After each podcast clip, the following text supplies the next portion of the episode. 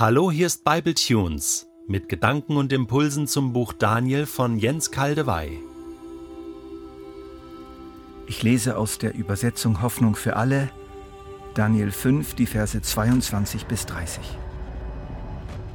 Aber du, Belsazar, hast daraus nichts gelernt, obwohl du das alles wusstest. Du bist genauso überheblich wie er.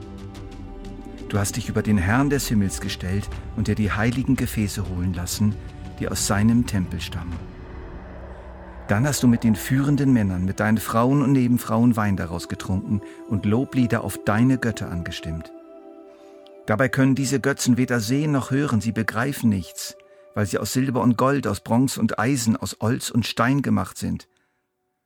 Aber den Gott, der dein ganzes Leben in seiner Hand hat und deine Schritte lenkt, Ihn willst du nicht ehren. Deshalb ließ er die Hand erscheinen und diese Worte an die Wand schreiben.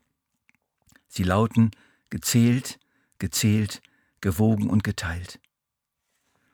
Gezählt bedeutet, die Tage deiner Herrschaft sind gezählt, Gott setzt ihnen ein Ende. Gewogen heißt, Gott hat dich gewogen und für zu leicht befunden, du kannst nicht vor ihm bestehen. Und geteilt bedeutet, dein Reich wird aufgeteilt und den Medern und Persern gegeben. Nachdem Daniel dies gesagt hatte, befahl Belsazar, ihn mit einem Purpurgewand zu bekleiden und ihm eine Goldkette um den Hals zu legen. Er machte öffentlich bekannt, dass Daniel von nun an der drittmächtigste Mann im Reich sei. Noch in derselben Nacht wurde Belsazar, der König von Babylonien, umgebracht.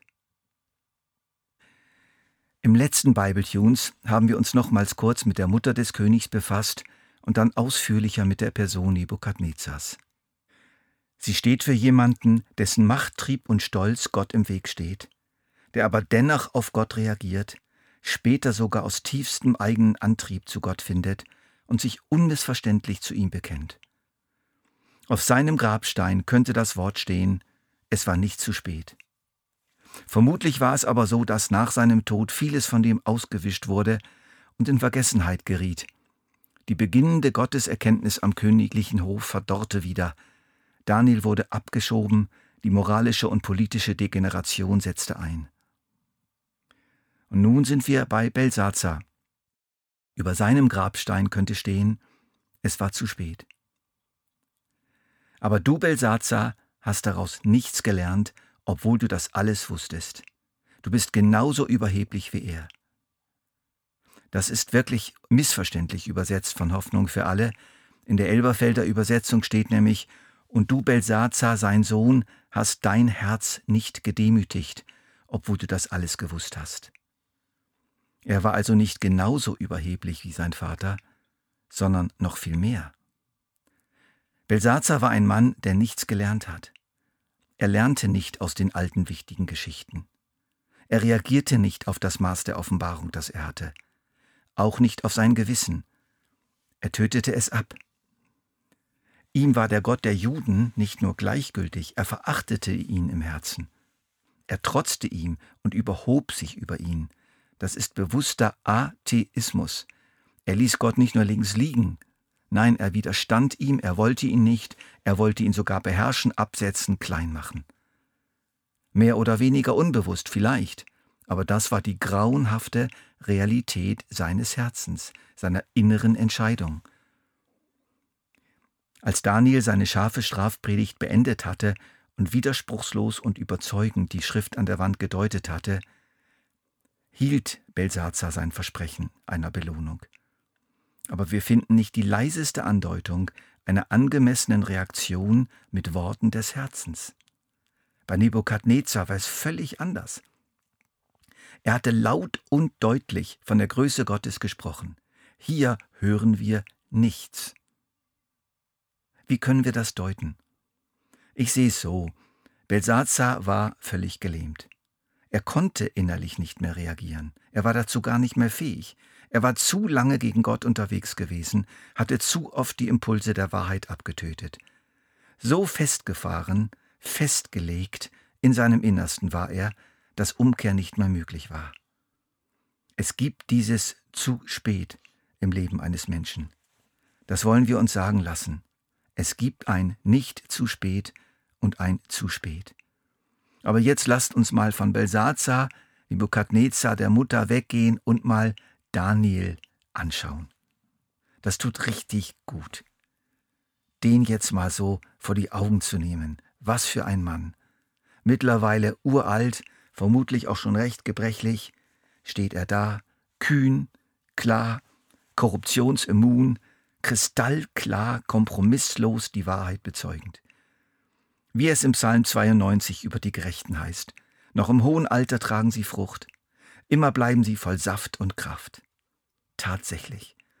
In Daniel tritt Gott selbst in diesen Alkohol, Lust und Ehrgeiz verseuchten Festsaal und bezeugt sich, nicht nur durch die Worte Daniels, nicht nur durch seine Worte, sondern durch seine ganze Person. Es tut so gut, ihn dastehen und reden zu hören. Daniel ist von früher Jugend an seinem Gott gefolgt. Natürlich hat auch er Flecken an der Weste. Das ist bei jedem so, aber er hat sie immer sofort abgewaschen, abwaschen lassen. Es gibt keinen einzigen Menschen mit einer makellos weißen Weste, die nie schmutzig wird. Ihr wisst, was ich meine. Aber Daniel lebte bolzengerade sein ganzes Leben lang mit Gott. Er blieb unbestechlich, er blieb Gott treu, auch noch nach diesem Ereignis, wie wir im nächsten Kapitel sehen werden. Wenn wir Daniels Weg weit von oben betrachten, sehen wir, es ist ein langer und gerader Weg. Natürlich können wir Daniel nicht in jeder Hinsicht kopieren, aber wir können uns doch von ihm inspirieren lassen, zu einem konsequenten Leben als Jünger Jesu, Jahr für Jahr, Jahrzehnt für Jahrzehnt, von der frühen Jugend bis ins hohe Alter. Salomo schaffte das leider nicht. Von ihm heißt es, und es geschah zur Zeit, als Salomo alt geworden war, da neigten seine Frauen sein Herz anderen Göttern zu. So war sein Herz nicht ungeteilt mit dem Herrn, seinem Gott, wie das Herz seines Vaters David. Und der Hebräerbrief ruft uns im sechsten Kapitel zu, es ist deshalb unser dringender Wunsch für jeden von euch, dass ihr bis zuletzt denselben Eifer an den Tag legt, damit sich die Hoffnung, die Gott euch gab, voll und ganz erfüllt. Werdet also nicht gleichgültig, sondern nehmt euch die zum Vorbild, die unbeirrt und voll Vertrauen auf das ihnen zugesagte Erbe warteten und die es daher auch in Empfang nehmen werden. Das passt doch, oder? Welcher Person bist du am ähnlichsten? Der Königin Mutter, Nebukadnezar, Belsazar, Daniel. Ich spüre viel von Nebukadnezar in mir, ein Mann, der so zwischen Belsazar und Daniel stand. Es ist noch nicht zu spät. Die große Gefahr für einen Nebukadnezar ist es, immer weiter in Richtung Belsazar zu gehen, um schließlich ein Belsazar zu werden. Zu spät. Die große Vision für einen Nebukadnezar, und die habe ich auch für mich, ist, immer mehr wie Daniel zu werden von Nebukadnezar auf den Weg in Richtung Daniel zu gehen. Beide Wege stehen uns offen, der Weg zu Belsazar, der Weg zu Daniel. Und es wäre doch großartig, wenn viele von uns den zweiten Weg wählen würden.